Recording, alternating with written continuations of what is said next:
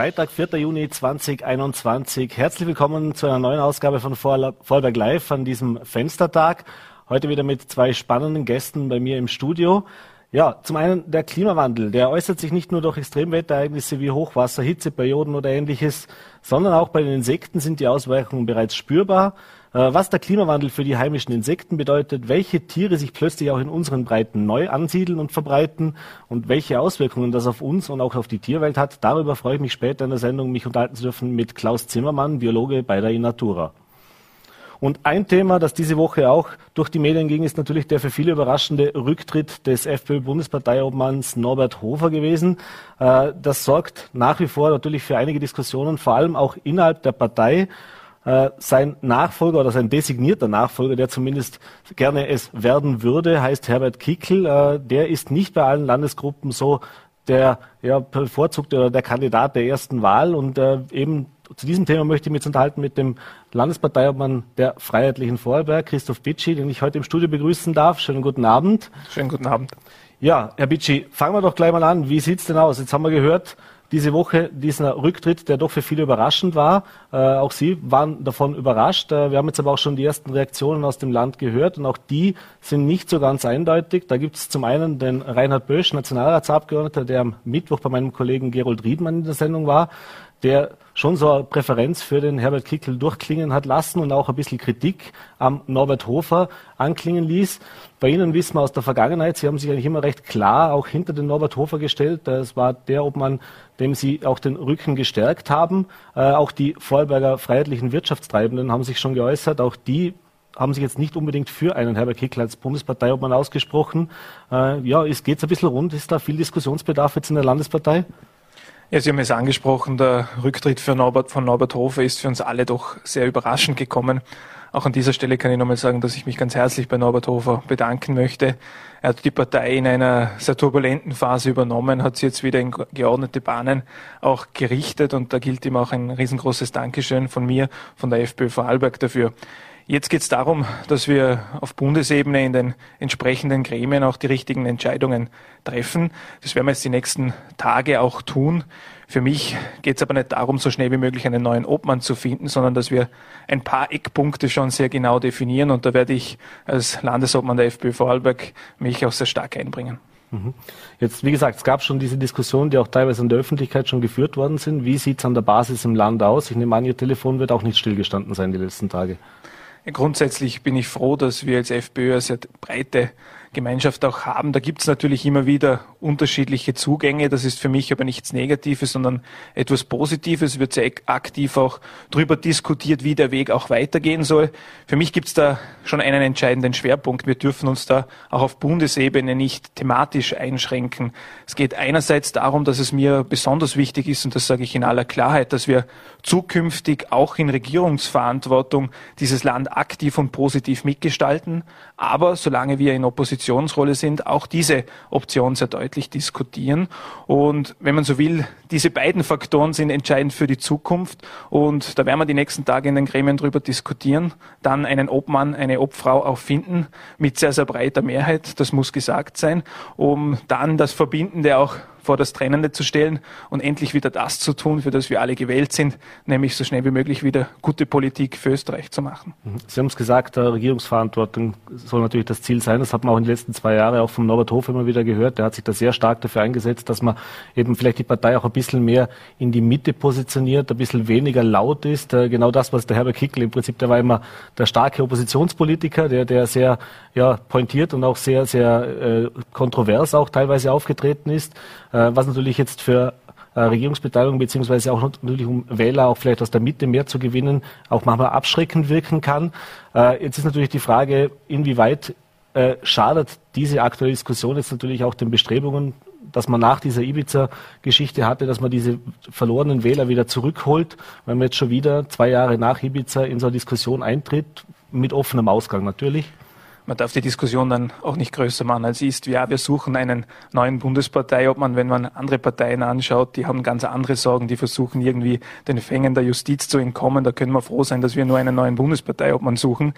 Trotzdem, ich habe es vorher angesprochen, mir ist es wichtig, dass diese Regierungsfähigkeit auch in Zukunft gesichert ist. Österreich braucht eine starke freiheitliche Partei Es geht hier aber nicht um eine thematische Diskussion, dass wir uns hier neu ausrichten müssen. Wir haben auf die ganz wichtigen Fragen, die auch nach Corona kommen werden, die richtigen Antworten. Wir sehen es in Vorarlberg, wenn man eine geeinte Landesgruppe ist, gemeinsam einen Weg einschlägt, dann kann es sehr schnell auch wieder positiv werden. Wir sind gut auf einem Weg, dass wir uns wieder über 20 Prozent positionieren im Land. Und das rate ich auch der Bundespartei, jetzt so schnell wie möglich zu schauen, einen Obmann, eine Obfrau zu finden, der eine breite Mehrheit vom Burgenland bis nach Vorarlberg hat und dann endlich wieder in die thematische Diskussion einzusteigen. Jetzt am Sonntag fahren Sie nach Wien, am Montag finden dann die ersten Besprechungen statt, wie es jetzt weitergehen soll, was da für mögliche Kandidaten auch gefunden werden. Äh, jetzt hat man natürlich von verschiedenen Landesgruppen schon ein bisschen ihre Präferenzen herausgehört. Nehmen wir als Beispiel den oberösterreichischen Landesparteiobmann, der alles andere als glücklich jetzt A mit der Situation ist und B sich eigentlich auch immer ähnlich wie Sie ich sage jetzt mal, auf die Seite des Norbert Hofer geschlagen hat und jetzt nicht unbedingt sehr erfreut wäre oder zumindest sich nicht sehr erfreut gezeigt hat über einen Bundesparteiobert Herbert Kickl. Äh, es gibt auch andere Landesgruppen, die sich in die andere Richtung schon äh, geäußert haben. Wie wichtig ist es jetzt da im Vorfeld von diesem Treffen, dass man da den Kontakt pflegt? Wie hat dieser Austausch auch ausgesehen in den letzten Tagen? Der Kontakt zwischen mir und Mandy Heimbuchner hat auch vor der letzten Woche immer sehr stark stattgefunden. Oberösterreich und Vorarlberg hat auch thematisch sehr viele Themen, die wir gemeinsam haben. Wir haben beide eine sehr starke Industrie. Wir haben sehr viele Themenschwerpunkte, die wir gemeinsam diskutieren. Darum sind wir auch thematisch in einem sehr engen Kontakt mit der oberösterreichischen Landesgruppe. Es wird jetzt diskutiert. Wie gesagt, ich bin froh, dass wir auch aus einem Kandidatenpool auswählen können, wo es dann um mögliche Bundesparteiobleute geht. Wir haben sehr starke Landesgruppen. Wir sind thematisch sehr breit aufgestellt. Wir sind aber auch personell sehr breit aufgestellt. Mir geht es jetzt darum, dass wir in einer Debatte auch auf Bundesebene darüber diskutieren, dass wir uns beiderseits nicht thematisch irgendwie einengen, nicht in eine Schlange hineinziehen lassen, sondern für die Zukunft sowohl bereit sind, in eine Koalition zu gehen, wenn es dann mit der ÖVP auch wieder besser ausschaut. Ich habe es heute deutlich angesprochen, mit der jetzigen ÖVP kann man keine Koalition machen. Da wird nur noch drüber nachgedacht, wie man irgendwie aus diesen Schlangen der Justiz wieder herauskommt und irgendwie übers Überleben kämpft. Über inhaltliche Diskussionen gibt es ja in der ÖVP momentan überhaupt keine Abstimmung mehr. Drum, wenn sich die ÖVP dann auch wiederholt hat, ist es mein großes Ziel, auch wieder zu regieren. Und auch das muss in Zukunft sichergestellt sein. Mhm. Jetzt war zwar der, der Rücktritt beziehungsweise auch die Art und Weise, wie dieser Rücktritt vonstatten ging, überraschend, sowohl für die Partei als auch außerhalb der Partei. Äh, aber man hat natürlich schon in den letzten Wochen erlebt, dass es da ja teilweise nicht ganz fein abgegangen ist zwischen Herbert Kickl und Norbert Hofer. Man hat sich da gegenseitig ein bisschen auch, äh, auch über die Öffentlichkeit äh, Dinge ausrichten lassen. Ich erinnere nur an diese Maskendiskussion. Es war so ein bisschen ein Kräftemessen. Zumindest war das das Gefühl, das man da gemerkt hat. Der Norbert Hofer eben, wie gesagt, hat sich dafür ausgesprochen, wenn das Parlament entscheidet, Masken soll man tragen, dann haben sich auch alle Mandatare daran zu halten. Da hat der Club dann äh, praktisch gegen ihn votiert äh, und der Herbert Kickl und äh, haben sich da durchgesetzt. Äh, sind ja Dinge, sage ich jetzt mal so, äh, gerade bei der FPÖ ist man ja normalerweise auch gewohnt, dass, dass man versucht, äh, ja, wie soll ich sagen, Dinge jetzt nicht unbedingt sich immer über die, über die Medien ausrichten zu lassen, weil man eh schon, ich sage jetzt mal in der Vergangenheit, gebranntes Kind in vielen Fällen ist. Äh, wie entbehrlich war denn diese Diskussion und wie sehr hat Sie das persönlich auch geärgert? Wer mich kennt, weiß, ich schätze eine inhaltliche Debatte, die soll dann aber auch dort stattfinden, wo sie hingehört, in den Clubräumlichkeiten oder in den entsprechenden Gremien, dass man sich da irgendwelche Dinge über die Medien ausrichtet. Das wissen Sie, das, weiß ich. Zu diesen Persönlichkeiten gehöre ich nicht in der Partei. Darum habe ich es auch sehr kritisch gesehen in den letzten Wochen, dass man sich da gegenseitig Dinge über die Medien ausrichtet. Man kann sich gerne Inhalte über die Medien ausrichten. Und wenn wir wissen, wir sind in der stärksten, in der schwersten Krise seit dem Zweiten Weltkrieg, es gibt genug zu tun. Wir sollten alle so lange arbeiten, bis alle wieder arbeitet haben. Und um das geht es auch in der Zukunft und nicht um irgendwelche Intrigen untereinander. Das muss auch auf Bundesebene so schnell wie möglich wieder abgestellt werden. Mhm. Sie haben es gesagt, die Partei sei breit aufgestellt. Es gibt viele Kandidaten jetzt in der Öffentlichkeit. Wie gesagt, aktiv beworben sozusagen hat sich bislang nur der Herbert Kickl. Äh, Kann es sein, dass es da auch einen Kandidaten aus Vorarlberg gibt? Einen Kandidaten aus Vorarlberg für den Bundesparteiobmann wird es sicher nicht geben. Ich bin zu 100 Prozent FPÖ-Landesparteiobmann in Vorarlberg, bin hier verwurzelt. Ich schätze meine Arbeit auch sehr, habe selber ein eigenes Unternehmen, bin also mit 120 Prozent momentan in Vorarlberg eingespannt und habe keine Gedanken, irgendwie da nach Wien zu gehen. Es gibt aber andere Landesobleute, Landesobleute bei uns. Es gibt sehr starke Persönlichkeiten bei uns. Gegensatz zur einen oder anderen Partei können wir unter verschiedenen Kandidaten jetzt auch diskutieren, wer bereit ist, diese Aufgabe zu übernehmen, wer der richtige Mann, wer die richtige Frau ist für diese Aufgabe. Und da bin ich guter Dinge, dass die Bundespartei hier auch die richtige Entscheidung trifft. Mhm. Lassen Sie uns ein bisschen Glaskugel lesen. Jetzt sagen wir mal, es würde tatsächlich eintreten, was die Spatzen von den Dächern pfeifen, auch wenn Sie natürlich sagen, und das ist zu Recht, dass das natürlich alles noch nicht in trockenen Tüchern ist und diskutiert werden muss. Aber jetzt gehen wir davon aus, es könnte heißt, sein, dass der nächste Bundesparteiobmann Herbert Kickel halt, heißt. Äh, jetzt haben wir diesen Widerstand in gewissen Landesgruppen, auch hier in Vorarlberg zum Beispiel eben von, der, von den Wirtschaftstreibenden, die ja auch ein wichtiger Part der Partei sind, äh, der Wirtschaftsflügel, äh, gesehen. Könnte das zu einer Zerreißprobe werden? Also da muss ich die Hoffnung so manchen Medientreibenden oder anderen Parteien einfach zerstören. Es wird da keine Zerreißprobe geben. Es gibt da auch äh, keine Anzeichen in diese Richtung. Wir werden sehr offen darüber diskutieren, wie die Partei sich in Zukunft weiterentwickeln will, in welche Richtung wir uns weiterentwickeln. Wie gesagt, inhaltlich sind wir auf einem sehr, sehr richtigen Weg. Es geht einfach darum, ob wir uns als nur Oppositionspartei sehen oder ob wir doch in Zukunft auch wieder in Regierungsverantwortung eintreten wollen. Da hat Mandi Heimbuchner eine sehr klare Richtung, da hat auch der Christoph Bitsche eine sehr klare Richtung. Die werden wir am Montag auch ganz offen diskutieren und wenn es dann Ergebnisse gibt, dann werden wir die natürlich zeitnah auch übermitteln. Mhm. Aber wo Mandi Heimbuchner, der hat ja noch einen Landtagswahlkampf zu führen dieses Jahr.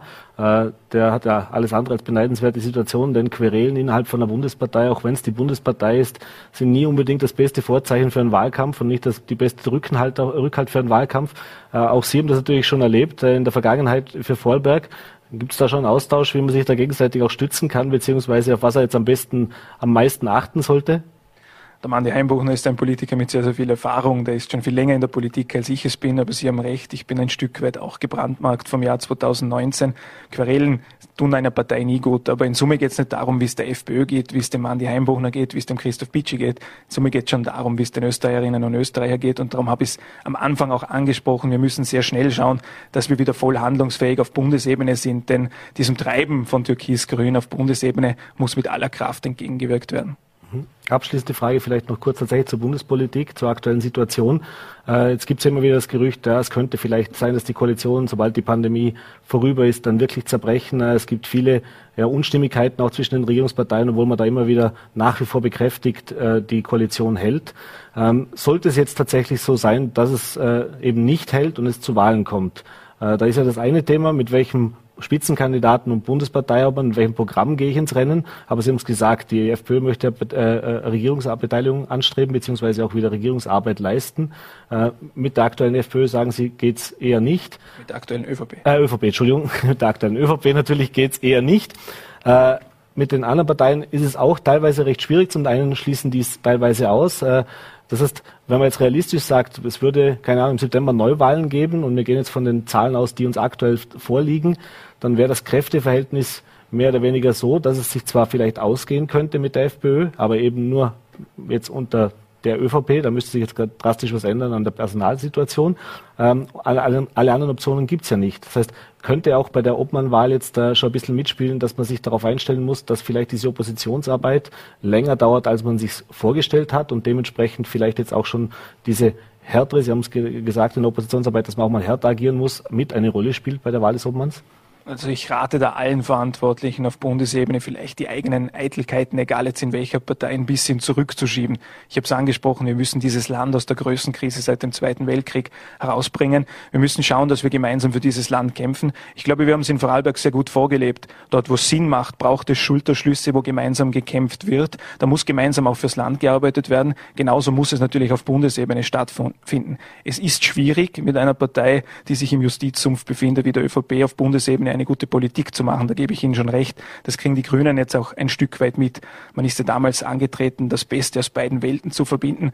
Herauskommen ist ein großes Chaos. Also man muss so schnell wie möglich schauen, damit auf Bundesebene auch wieder eine funktionierende Bundesregierung entsteht. Ob das mit Neuwahlen stattfindet, das weiß ich nicht. Ich glaube, sowohl die ÖVP als auch die Grünen werden sich momentan davor hüten, Neuwahlen auszurufen, weil beide in den Umfragen massiv zurückfallen.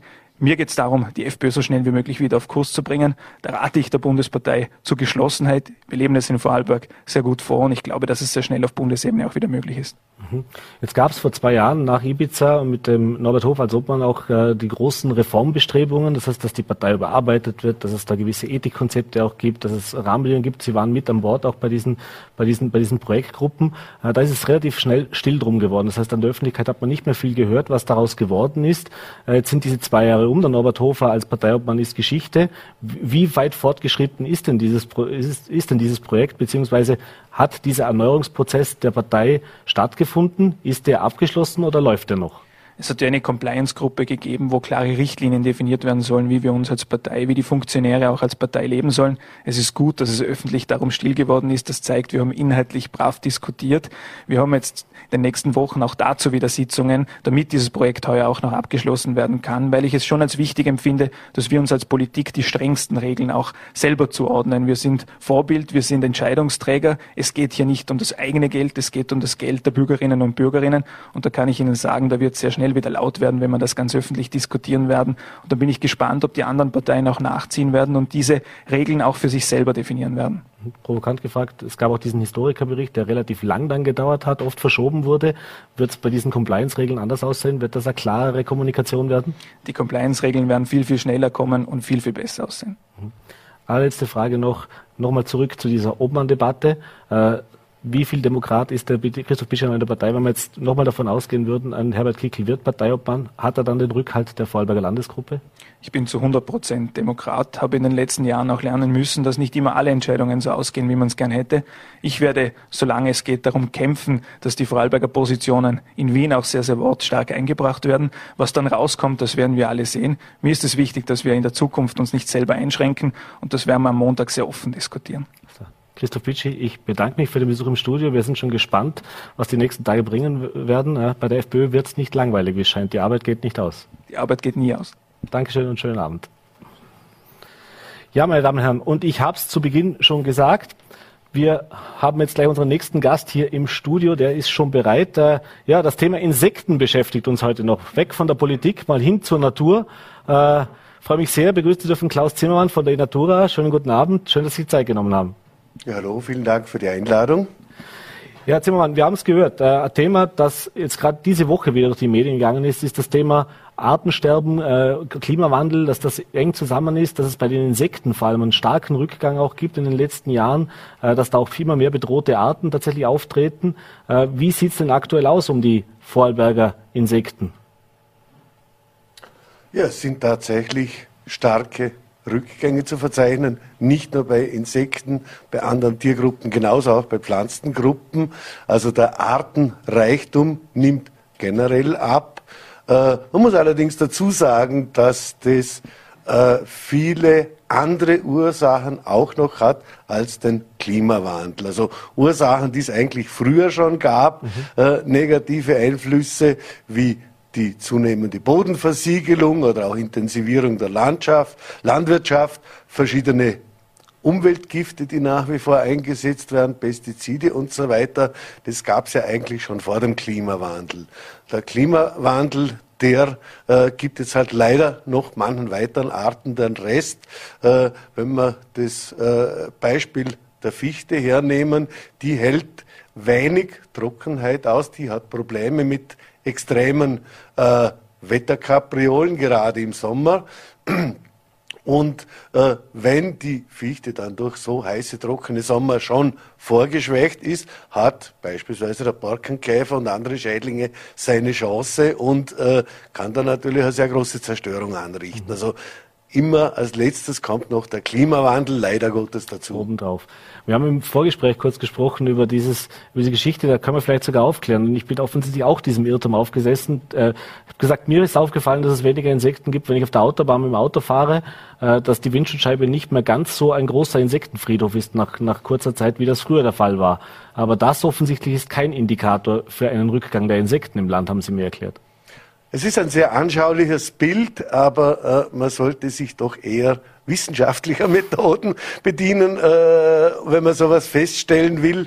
Denn wenn ich das vergleiche äh, mit äh, Autos aus, äh, die jetzt 40 Jahre alt sind, die waren weit weniger windschlüpfrig und äh, da sind schon aus dem Grund weit mehr Insekten an den Windschutzscheiben kleben geblieben, die jetzt praktisch aerodynamisch äh, über das Auto hinweggefegt werden.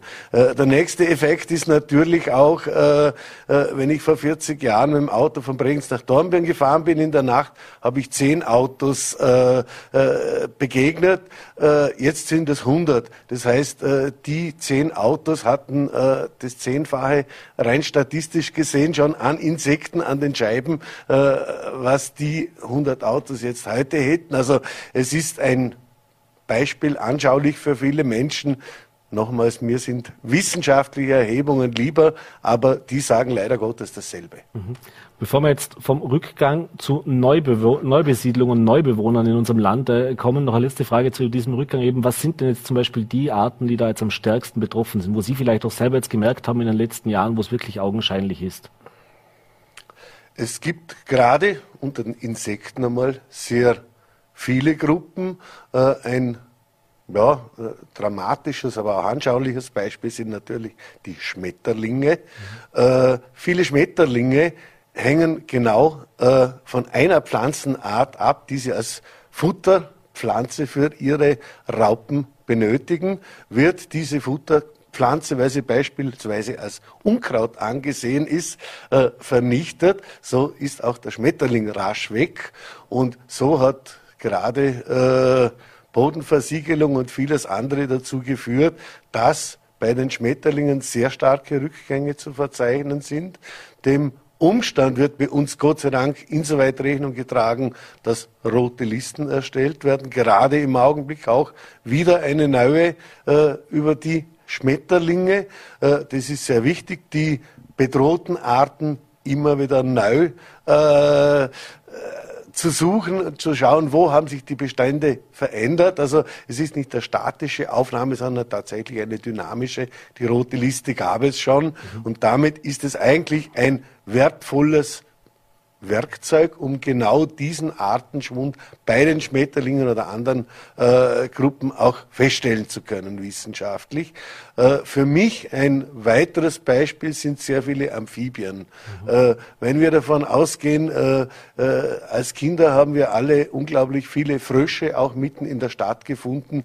Die sind alle verschwunden, weit weg, fernab, in irgendwelchen Riedern oder so findet man sie noch, aber auch dort haben sie es schwer, äh, eben aufgrund der In äh, Intensivierung der Landwirtschaft beispielsweise, aber auch durch Verbauung. Überall werden Felder, Areale trockengelegt, Riedgräben beseitigt. Da verlieren die ihre Habitate und auch ihre Wandermöglichkeiten.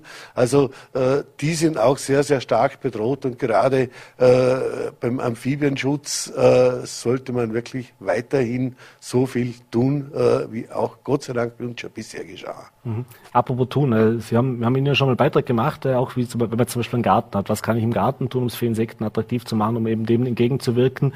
Aber eben auch die öffentliche Hand tut ja doch einiges. Das heißt also mit Renaturierungsmaßnahmen, es wird ja versucht, äh, da auch ein bisschen gegenzusteuern. Wird da im Land genug getan oder müsste man da mehr tun? Wenn wir jetzt mal bei den öffentlichen Stellen bleiben, zu den privaten können wir dann gerne auch noch kommen, was die noch machen können. Ja, zunächst einmal äh, aus meiner Sicht, genug wird nie getan, aber äh, mit dieser Aussage ist natürlich niemandem geholfen.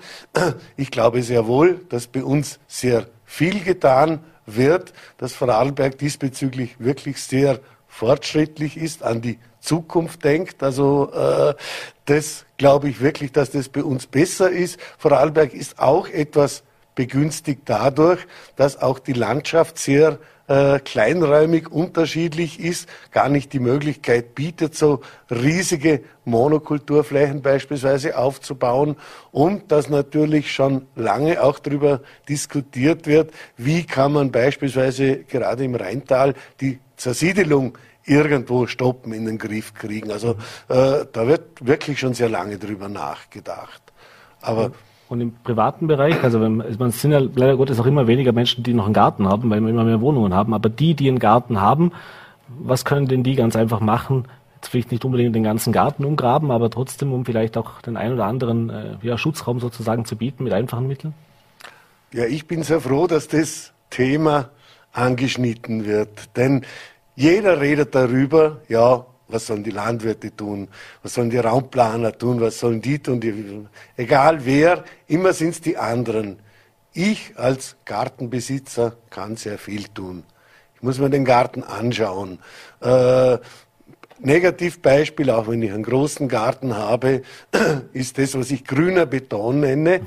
Das ist eine Wiese, äh, wo wirklich keine Blüte zu sehen ist, äh, weil sie mindestens einmal wöchentlich vom Mähroboter platt gemacht wird. Und äh, da muss ich dann sagen, äh, hilft es auch nichts, wenn ich als äh, Kompensation noch ein äh, schmuckes Insektenhotel hinstelle, äh, da mache ich was falsch. Äh, ich muss im Garten Vielfalt zulassen. Wenn ich einen Teil des Grases einfach wachsen lasse, manche Pflanzen zur Blüte kommen lasse, äh, dann schaffe ich schon in meinem eigenen Garten Schutzzonen für verschiedene Insekten, Spinnen und äh, andere Tiere. Ich kann auch hergehen, beispielsweise für Vögel solche Schutzzonen schaffen, indem ich äh, bevorzugt heimische Gehölze aufstelle, also Sträucher, die äh, zum einen als Nahrung dienen, aber eben auch als Schutz. Das ist ganz wichtig im Siedlungsraum.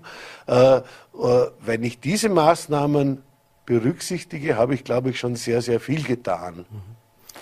Dann kommen wir jetzt zum zweiten großen Thema und einem Thema, das Sie jetzt momentan auch sehr beschäftigt, nämlich jetzt ist nicht nur so, dass der Klimawandel oder auch andere Faktoren dazu beitragen, dass wir weniger Insekten haben und dass man da teilweise auch ein Artensterben beobachten, sondern es gibt natürlich auch die andere Seite, dass jetzt aufgrund vielleicht gestiegener Temperaturen, äh, Sie haben es auch gesagt, aufgrund der Globalisierung, das heißt, dass man dann nochmal mit der Reise, mit den Transportkisten und so weiter, Tiere, die eigentlich nicht hier heimisch sind, sogenannte invasive Arten, ins Land hereingebracht hat, dass die sich hier dann auch heimisch machen können, weil die Temperatur passt, weil die Umgebung passt. Und die haben natürlich wieder zwei Probleme, die sie mit sich bringen. Zum einen, dass sie die bestehende äh, Flora und Fauna teilweise auch bedrohen und zum anderen natürlich, dass sie für den Menschen nicht ganz ungefährlich sind. Und da ist das Thema die Mücken. Über das möchten wir jetzt natürlich noch sprechen. Äh, da gibt es ein neues Projekt, das Sie jetzt auch federführend hier leiten im Land. Ja, zum einen äh, ist es tatsächlich so, dass viele Arten eben eingeschleppt werden. Das ist auch schon länger der Fall. Äh, wäre bei vielen Arten nicht so schlimm, solange es beispielsweise im Winter kalt genug ist, dann würden die Tiere einfach den Winter nicht überleben und das passt so. Das hat sich in den letzten Jahren geändert. Es können immer mehr von diesen Arten, die wir da eingeschleppt haben über Warentransport oder Tourismus auch. Äh, jetzt können die überleben, überwintern, jetzt können sich die erfolgreich fortpflanzen und können natürlich so zu Verfälschungen in der heimischen Tierwelt äh, führen, zu Veränderungen, aber auch andere Probleme als Schädlinge beispielsweise machen oder tatsächlich gesundheitliche Probleme beim Menschen auslösen. Und Gerade in diesem Zusammenhang haben wir auch ein verstärktes Interesse der Menschen, also im Rahmen der Fachberatung der Inatura festgestellt, es geht immer mehr um äh, Wespen, Zecken, Mücken, Tiere, die stechen, beißen, also die tatsächlich unsere Gesundheit negativ beeinflussen können. Und äh, diesem Schwerpunkt wollte ich da irgendwo Rechnung tragen und einem eigentlich prinzipiell sehr gefährlichen Tier äh, auf den Pelz zu rücken, nämlich der Tigermücke. Die kommt mhm. bei uns noch nicht vor, aber im Raum Basel beispielsweise hat die stabile Bestände. Auch in der Stadt Zürich kommt sie vor. Äh, die steht also vor der Tür. Die kann sich bei unseren Klimabedingungen sehr wohl schon halten, erfolgreich vermehren gibt vielleicht Rückschläge in kalten Wintern, aber prinzipiell ist das Klima für sie geeignet. Mhm. Äh, Mücken werden als die gefährlichsten Tiere auf der Welt äh, bezeichnet. Sie werden, äh, sie können sehr viele Menschen umbringen mit Malaria, Dengue und anderen Krankheiten. Also äh, gefährlicher ist eigentlich da nur noch der Mensch. Äh, das vergisst man sehr oft. Aber ja, die Mücken sind eine sehr heikle, invasive Art bei uns. Mhm. Und genau um diese Mücken geht jetzt auch ein Projekt, das Sie, das Sie mitbegleiten oder das Sie auch mit äh, federführend leiten. Das ist das Thema, dass man jetzt ein sogenanntes Mückenmonitoring macht, auch hier bei uns in Vorarlberg. Das heißt, äh, ja, vielleicht können Sie es kurz erklären. Was, um was geht es da genau? Wie findet das statt? Äh, denn das Ziel ist klar, da geht es darum zu sehen, eben, ob sich diese Tigermücke vielleicht schon bei uns befindet äh, oder eben auch vielleicht andere Mückenarten, die wir bisher nicht kannten. Es gibt die Tigermücke, es gibt dann noch die japanische Buschmücke, eine ähnliche Art, die kommt bereits bei uns vor, hat nicht das große Potenzial als Krankheitsüberträger, aber auch, gibt noch eine koreanische Buschmücke, könnten auch andere kommen. Sicher das heikelste Thema ist aber im Moment die Tigermücke. Mhm.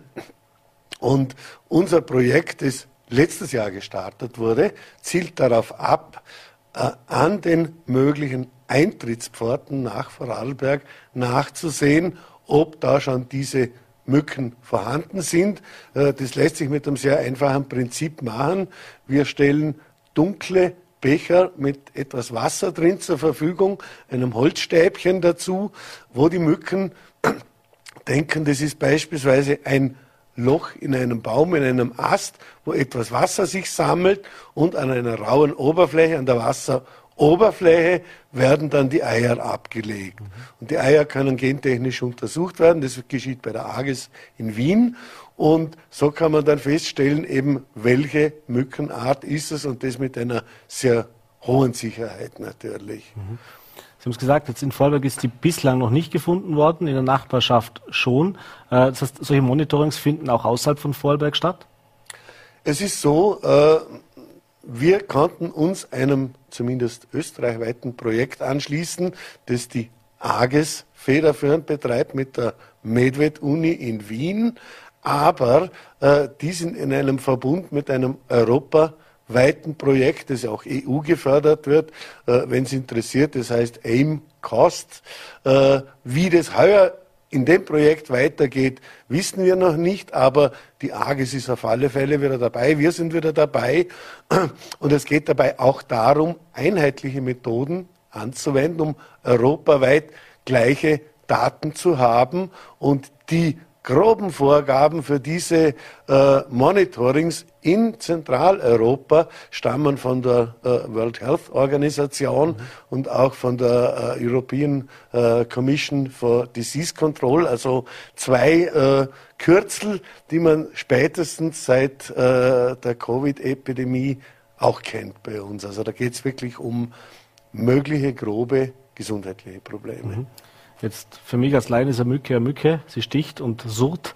Äh, kann es der Laie, wenn er vielleicht jetzt sich fragt, hoppla, hat jetzt da was gesehen, das sieht für ihn vielleicht ein bisschen komisch aus, das ist natürlich eine Möglichkeit, er kann mit der Mücke natürlich zu Ihnen kommen. Jetzt sollten vielleicht nicht alle mit der Mücke zur Inatura marschieren, dann, dann hat der Klaus Zimmermann keine Zeit mehr für irgendwas anderes, vermutlich, so viele Mücken, wie es bei uns gibt. Aber äh, gibt es irgendwelche Hinweise, wo ich sagen kann, da, da, da kann ich auch als Laie erkennen, vielleicht das macht Sinn, dass ich mich da melde? Ja, es geht eigentlich sehr einfach. All diese invasiven Mücken haben ein gemeinsames Merkmal. Sie sind mehr oder weniger schwarz-weiß gestreift. Mhm. Also wir haben auch vergangenes Jahr schon aufgerufen, äh, dass uns die Menschen Fotos von diesen schwarz-weiß gestreiften Mücken zusenden.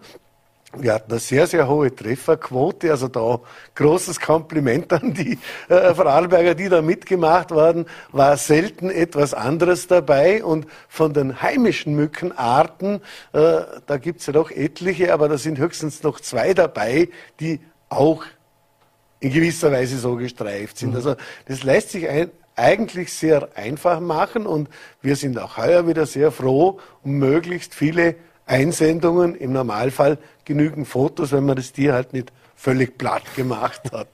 Sondern ein Fleck ist. Äh, zum Abschluss vielleicht nochmal weg von der Mücke. Es gibt ja noch andere invasive Arten. Wir haben es auch gelesen und gehört. Wir hören zum Beispiel bei Zecken ist das ein großes Thema. Sie haben es gesagt, selber vorher selber. Das ist eben auch ein Insekt oder ein Tier, äh, dass das jetzt äh, grundsätzlich einmal den Menschen gefährlich werden kann. Auch da gibt es Befürchtungen, dass es eben in manchen Regionen hat sich die schon äh, breit gemacht. Was ist denn da die größte Gefahr und beziehungsweise wie sieht es auch da in Vorarlberg aus? Ja, diese äh, Großzecken, äh, Megaloma heißen sie, äh, die Gattung, äh, wurden tatsächlich, glaube ich, in Oberösterreich einmal äh, schon registriert.